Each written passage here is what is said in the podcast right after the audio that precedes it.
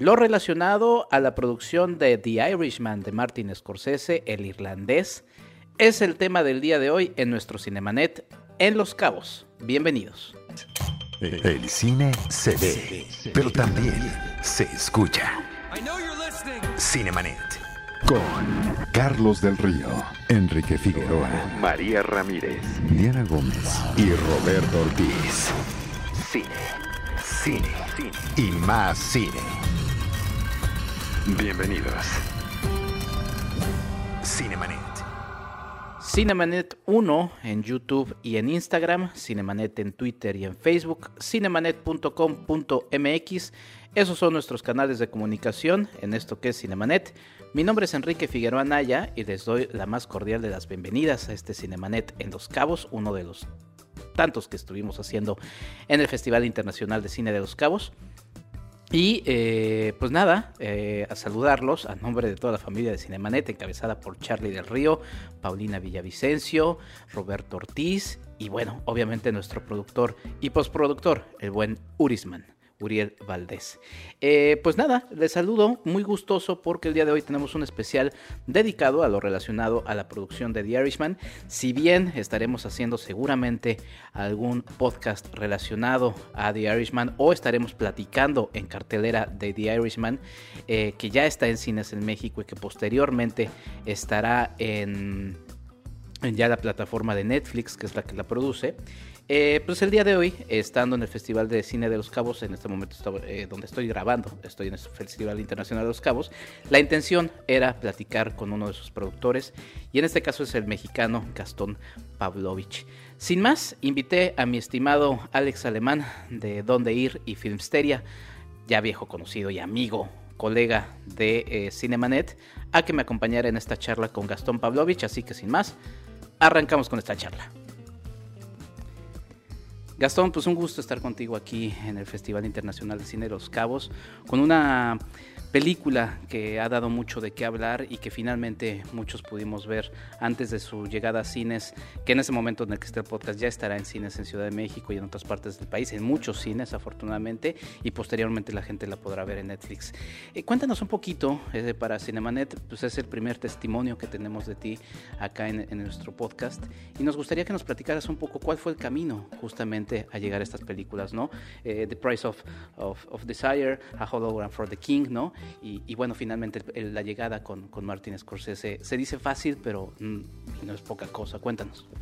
Pues eh, te lo agradezco mucho, Enrique. Y, todo empieza con una película mexicana, El Estudiante. Cuando yo hago El Estudiante, que es mi primera propuesta, eh, y la llevo a los cines en Estados Unidos a festivales y ganamos el Festival de Chicago, Latin Film Festival, ahí estaba un chavo director de cine que traía, que todavía no había dirigido nada, pero traía un proyecto también sobre la historia de sus abuelos y me convenció que le ayudara a producirla en Los Ángeles. Me aviento como, como, como buen mexicano al vacío otra vez. Ahí voy a Los Ángeles y filmamos Max Rose. Max Rose fue con Jerry Lewis. Jerry Lewis era de los grandes eh, actores, de los grandes titanes del cine americano. Tuvimos la, la, la, fortuna que nos aceptara hacer una película. Fue su última antes de morir. Ya estaba mayor. Y cuando llevamos a Jerry Lewis al Festival de Cannes, que nos invitó al festival a llevar esa película de Max Rose, pues ahí también se abrió mucho las, las puertas en, en, mi mundo del cine, porque eh, ahí estaban los agentes de Tom Hanks, vieron la película, le aplaudieron mucho, me buscaron para conocerme y me dijeron, pues oye, tú que andas haciendo cine independiente, atrevido o diferente por lo menos, eh, Tom Hanks trae una película independiente y que Hollywood como que tampoco se le está apostando mucho a ella, pero él sí la quiere hacer, le gusta mucho la historia. Entonces, primero me dijeron qué historia era, qué libro era, y me mandaron el guion y lo leí, me encantó, me gustó mucho, sí, me identifiqué mucho con eso, cosa que no haría yo una película si no me identifico con, con la historia y los personajes. Y luego pues me presentaron a Tom Hanks y a su equipo. Y funcionó bien que fui uno de los tres productores que aceptaron que nos fuéramos a Marruecos a filmar con él uh, Hologram for the King. Entonces ese fue el caminito fortuito que posteriormente ese equipo, en una conversación con el equipo Scorsese, en un momento uh, otra vez fortuito para mí, salió el tema de que el equipo Scorsese se les había caído otra vez otro productor en su larga historial de Silence y ya tenían que hacer Silence porque ya se le acababa el tiempo a Scorsese. Y a ellos le dijeron, pues mira, nosotros conocemos un productor mexicano que se atrevió a hacer Hologram for Rey, nos fue muy bien con él, si quieren entrevístelo, la verdad es que, como dicen ellos, he came through, nos funcionó.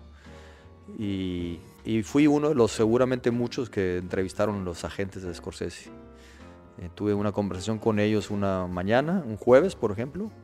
Para el jueves en la tarde me están hablando diciendo, este, nos gustó mucho conocerte y tu propuesta y tu, y, tu perfil.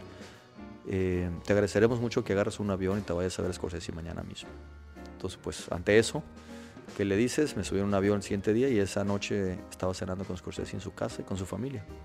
Y ahí empezó ese, ese, ese viaje. ¿Cuál fue el nervio, antes de pasar con Alex, cuál fue el nervio de encontrarte con un personaje como Scorsese que también tiene un historial de, de muchas dificultades en sus producciones, ¿no? Desde Boxcar Berta, por ejemplo, con Roger Corman que aprende a hacer otro tipo de cine, After Hours, ¿no? Cuando se le cae el proyecto de la última tentación de Cristo y bueno, lo que ha estado sucediendo ahora que ya nos llevará justamente al tema de la plática, pero ¿cuál fue ese efecto que te crea la, la charla de qué trató? Fue muy personal. Eh, fue muy personal, eh, donde sus preguntas iban en torno más a temas relacionados a mi fe, porque Silence era una historia sobre la fe, y donde eh, las preguntas también eran mucho de quién eres y de dónde vienes y en qué crees. ¿Qué, ¿Cuál es tu visión del mundo del cine y cuál es tu visión sobre la fe? Eso en torno a esos dos puntos se, se concentró toda esa noche, todas esas pláticas. Fue maravillosa, eh, yo no llegué nervioso, no, me pone nervioso hablar con ese tipo de personas, eh, afortunadamente, pero sí llegué pues con la presión de saber que iba a estar ante un verdadero titán de la industria y, no quería ser el ridículo, ¿no? Entonces, eh, pero a su vez sabía que tenía que ganarme su respeto y no llegar como fan, sino como un posible productor, socio de él en una historia tan importante. Entonces eh, funcionó muy bien, la plática fue muy agradable, creo que nos entendimos y la siguiente mañana pues me dio la noticia de que tomó su decisión después de nuestra charla y que quería que le produciera Silence.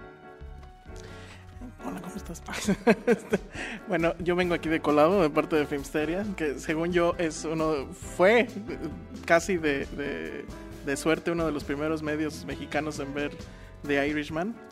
Eh, yo quería preguntarle a Gastón, Em, conozco mucha gente, o conocemos mucha gente que dice de niño yo quiero ser, o bueno, que desde niño tiene el deseo de ser directores, que quieren ser actores.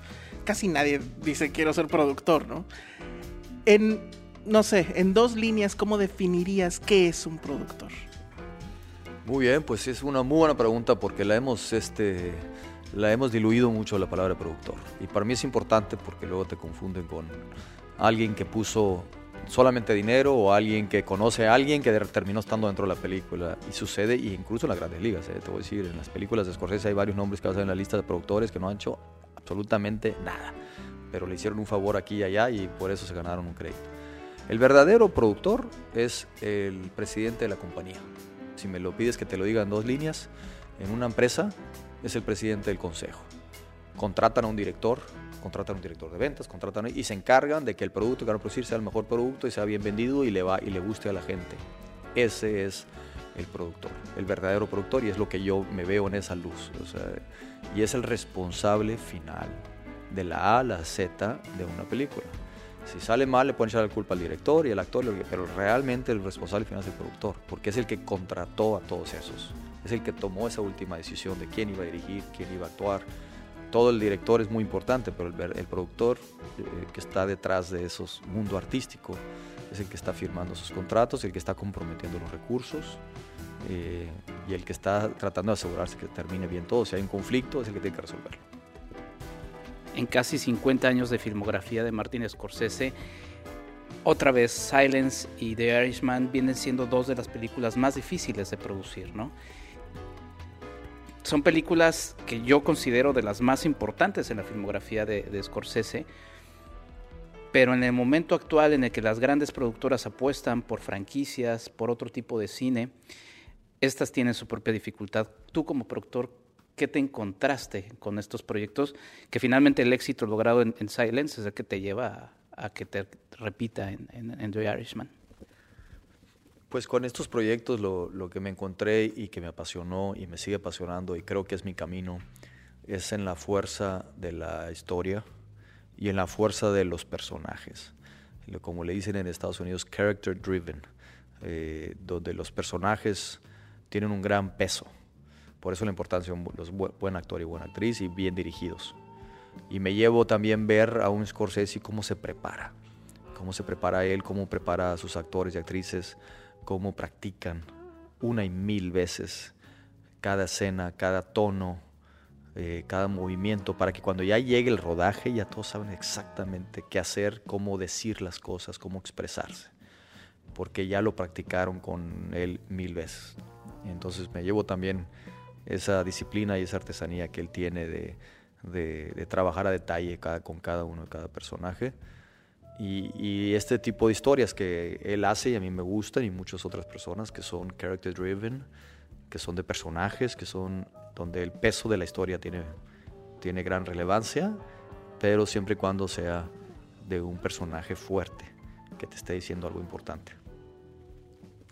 Em, ¿Tienes tú algún conflicto con este asunto de... Bueno, la película al final sí se va a ver en cines, aunque sea en un espacio corto de, de tiempo pero te causa un conflicto la idea de saber que al final pues es una película que está hecha pues para verse en la tele, quien tenga la tele más grande pues gana, ¿no? Pero nunca va a ser como estar en una sala de cine. Eh, o digamos que ya en estos tiempos ya no hay de otra y pues tenemos que aceptar esa realidad del cine y de películas que tienen esa complicación pues justo de producción, de dinero, etcétera, que si no es de esa forma no hubiera sido posible, ¿no? No tengo conflicto eh, hasta el punto donde mientras se puedan enseñar en los cines de alguna otra manera, a mayor o menor, que le ofrezcas al público la oportunidad de verla en pantalla grande. Y creo que los ajustes que estábamos viendo ahorita, que a lo mejor la mayoría de los proyectos están yendo directamente a plataforma y menos en cine, creo que no va a terminar así. Me parece que como el péndulo, se va, nos vamos todos un, un rato a plataformas y empezar a ver ahí, pero regresa a la, a la normalidad donde la gente tarde o temprano va a querer ir al cine otra vez. Y la cultura de ir al cine no, yo apuesto a que no va a desaparecer. Y que todo lo que está haciendo ahorita Netflix, ahora que viene Apple TV, Amazon los, y, los, y los jugadores, eh, yo siento que solo van a alimentar el deseo tarde o temprano de que la gente quiera ver mucho de estos contenidos, estos productos en pantalla grande, en cine. Entonces, eh, eh, le apuesto a un mundo de entretenimiento donde sí va a haber muchas opciones y muchas ventanas y solo todo eso va a alimentar a que la, cultura de ir al cine eh, persista. ¿Tú peleaste para que si hubiera esta pequeña ventana anterior o ya Netflix lo daba por un hecho o, cómo estuvo? No, no, sí me tocó eh, y más en México, porque yo soy además el distribuidor en México. me consta que Scott Stewart, presidente de Netflix Film, eh, la parte de cine, él eh, tiene una pasión auténtica para el cine y que se vea sus productos en el cine. Y eh, han hecho todos los esfuerzos posibles para que se vean y lo seguirán haciendo y lo van a lograr. Entonces, o va a haber ajustes en las negociaciones con los dueños de cines, o va a haber nuevos jugadores que van a decir, yo me atrevo a poner mis cines a menos tiempo, con tal de que tengan los nuevos productos que trae estas plataformas. En México yo hice todos los esfuerzos posibles con, con las dos grandes cadenas. Fueron muy respetuosos, muy respetuosos, eh, querían encontrar la manera, pero ya al final no llegamos. Yo, yo estaba intermediando entre Netflix y los cines y al final no se llegó a ese acuerdo. Pero me consta que eh, por ellos fuera, ellos hubieran deseado que sí se proyectara eh, The Irishman en los cines. Entonces eso me da esperanza de que las películas que vengan puedan tener esa oportunidad terminando de ver la, la película, digo, además de decir que es una estupenda cinta y que dará mucho de qué hablar, yo me quedé pensando en una pregunta que te quería hacer, Gastón. ¿Tú consideras que este tipo de cine, eh, como Silence, como The Irishman, está en peligro de extinguirse? O sea, lo digo por el asunto de esta, hay quienes lo llaman una teoría de censura de mercado, ¿no? Es que es que no, hay mercado para ese tipo de cine, entonces no lo podemos financiar. Y tú como productor, ¿tú, tú lo ves así? A uno como cinéfilo le, da terror, ¿no? Lo viví, lo viví en ambos, Silence y Irishman. Antes de llegar a Netflix, yo traía ese proyecto al 100, Irishman, y nadie quería ayudarme a financiarlo, ni un estudio, ni un inversionista por lo riesgoso que consideraban un drama tan extenso, y lo digo con respeto, pero así me lo decía mucha gente, de puros hombres viejos, este, de puro drama, no tenía la acción que hoy todo el mundo está viendo.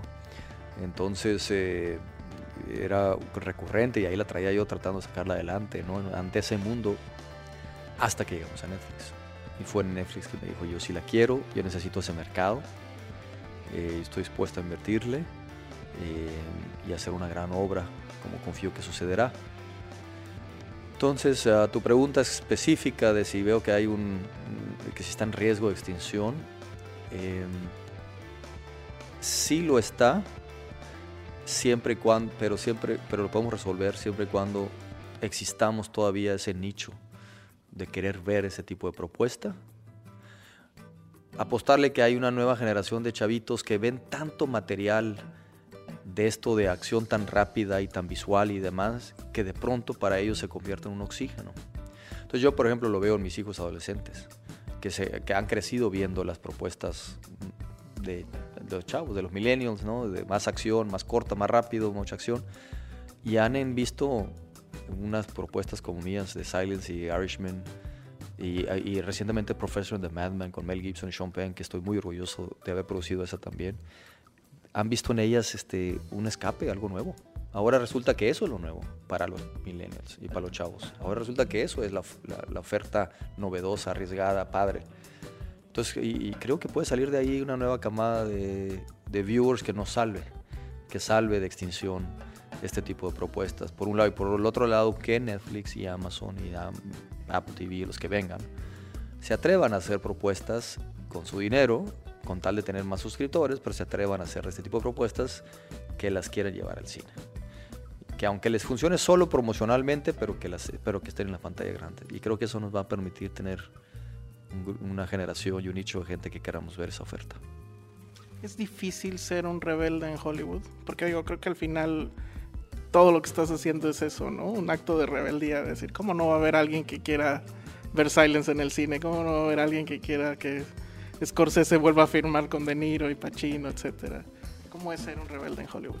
Sí, es, sí es, eh, sí es difícil porque sí te, sí te genera, te pone en una posición donde te ven como un poquito como el, marginado o el loco, o el, sí me ha sucedido, pero a su vez el verdadero talento de Hollywood quiere estar ahí y nos empieza y, es cuando eh, por eso sí me buscan y por eso sí tengo esas conversaciones. Mis retos siempre son eh, cómo encontrar la, fórmula que sí existan proyectos de esta índole sin quebrarnos, ¿no? sin llevarnos a la ruina, sin llevar a inversionistas a la ruina, que, sean viables. Eh, entonces tenemos que siempre encontrar la manera, por eso la importancia de encontrar en como Netflix que le haya apostado a Irishman y ahora mi siguiente película con ellos que es Harvey y a, lo que venga, eh, de, apostarle y, y seguir haciendo algo diferente. ¿no? pensamos siempre en los grandes eh, autores, ¿no? Eh, en México, por ejemplo, Alfonso Cuarón, eh, Alejandro González Iñárritu, Guillermo del Toro. Pero sin embargo, tienen productores que de alguna manera en algún momento les han apoyado. Pienso, por ejemplo, Star Wars, uno piensa el autor George Lucas, que sin su idea, pero hubo un productor que se arriesgó y le dijo, va, ¿no? O sea, yo vi American Graffiti y lo que sea que vayas a hacer, aunque sea esta cosa que se ve bastante mafufa, la vamos a hacer. ¿Qué le dirías a esos chicos que quieren meterse también al mundo del cine y que creo de repente se olvida esta parte que es vital para poder hacer ese cine, para poder ver eso? Silence, Irishman, ¿qué les dirías? Pues que pero, ¿te refieres a que estos chavos en el papel de director o el papel de productor o en qué papel? Que quieren involucrarse en el negocio del cine y justamente qué herramientas hacen falta. ¿Tú también qué, consideras que, hay que ir trabajando? Pues mira, te lo resumo en una anécdota creo que interesante que tuve cuando estaba en el proceso de Irishman, que andaba buscando socios, los estudios. Yo los estaba buscando para ver quién entraba con nosotros. Que por cierto, al final del día ni uno entró, ¿no? Eh, uno de esos estudios era Amberlin la empresa de Steven Spielberg. Entonces tuve oportunidad de hablar con él, breve, pero platicamos. él le, encantaba la historia de Irishman, por cierto. O sea, sí, sí lo veía como algo importante, pero pues el, el reto era lo financiero. Entonces ya después de que le expliqué el negocio de Irishman, cómo iba a funcionar, cómo la, ingeniería financiera que estamos planeando, los tiempos y todo, al final eh, me dijo, mira, esto se llama showbiz aquí en Hollywood, ¿no? Se llama showbiz. El 80-90% de la gente se enfoca al show. El 10 o el 20% se enfoca al biz.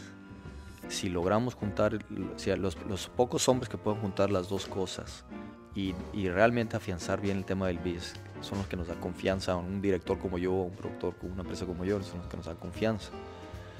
Eh, finalmente no le entró por otras razones, pero, pero le gustó el planteamiento y, y me dio ese mérito de decir, síguete enfocando en el biz. Eso es lo que yo le diría a la gente. O sea, no está peleado la creatividad con el negocio. O sea, está al contrario. creo que habemos muchos que nos enfocamos a que las dos cosas estén juntas para hacer, generar una verdadera historia. No está peleado. Eh, luego sí hay gente, artistas que nos aíslan o nos marginan o nos ven como que los productores están en aquel rincón y que se dediquen a hablar de negocios, del, dinero. No, a mí si alguien me dice me levanto de la mesa, me voy porque si somos, si vemos productores que dices, tienen que estar emparejadas las dos cosas. El plan de negocios sí da la intención, importancia a la gente que está arriesgando su dinero. Piensa, yo pienso que la gente que está arriesgando conmigo mis películas, eh, no necesariamente son los que les sobra el dinero. A veces pienso que son los que eh, tienen poco y se la están jugando. Y eso te permite cuidar más eso, ¿no? cuidar más el dinero y, juntarlo con la creatividad. Entonces a esos yo les diría no descarten la posibilidad de, aprenderlo un poquito al mundo de los negocios, de usarlo bien, de ser responsable con los recursos. Y eso te va a permitir que entonces tengas más espacio para la creatividad. Entonces que, lleguen a, conjuntar las dos cosas. Eh, nada más una última. Em, hace rato me comentabas eh, en otra entrevista sobre lo que viene. Tienes ahí un deal, creo que es Endemol y, y las series. No sé si puedas ahondar un poco más al, respecto. Sí, yo, yo seguiré teniendo mi mayor enfoque siendo el cine. Eh, y voy a hacer eso. Pero eh, también ahorita eh, la gente está recibiendo con, mucha aceptación las series. Y, y, hay historias que he tenido yo desde hace tiempo que dan para serie. Son tan extensas que dije, hijo, nunca lo voy a sacar como película, pero como serie quizás sí. Entonces ahora que llega Endomol y me hace una oferta de poder eh, aliarnos para hacer series que tengan un, feeling de cine, que tengan una visión cinematográfica, pero en las series, eso le agrega mucha calidad a una serie, profundidad y calidad. Y traía varias propiedades intelectuales, eh, particularmente tres de ellas, y una de ellas fue, es la de Antonieta Rivas, la historia de Antonieta Rivas Mercado, que viene de esta historia de la sobra del ángel, entre otras novelas, y eso le encantó a Endemol y le encantó la propuesta que llevaba, ya había desarrollado el proyecto, ya traíamos guiones, ya traíamos presentación, propuesta y demás, y les encantó y luego, luego pues le dijeron vámonos con esto para hacerle una gran oferta, no solo a México, sino al mundo, de una, de una serie de gran calidad cinematográfica. Pues ahí está, Gastón Pavlovich para Cinemanet. Muchísimas gracias, muchísimas felicidades por esta eh, película Irishman, por Silence. Te digo, no es porque estés aquí enfrente, pero de verdad considero que son de las dos películas pues, más interesantes de las muchas que tiene eh, Martin Scorsese. Y pues mucho éxito con todo lo que, lo que siga. Muchas gracias por tu generosidad para platicar con nosotros. Muchas gracias a ustedes dos, de verdad. Gracias. Pues muy bien, hasta acá acabamos este podcast especial de Cinemanet en el Festival Internacional de Cine de Los Cabos. Esto fue Cinemanet. Con Carlos del Río, Enrique Figueroa, María Ramírez, Diana Gómez y Roberto Ortiz. El cine se ve, pero también se escucha.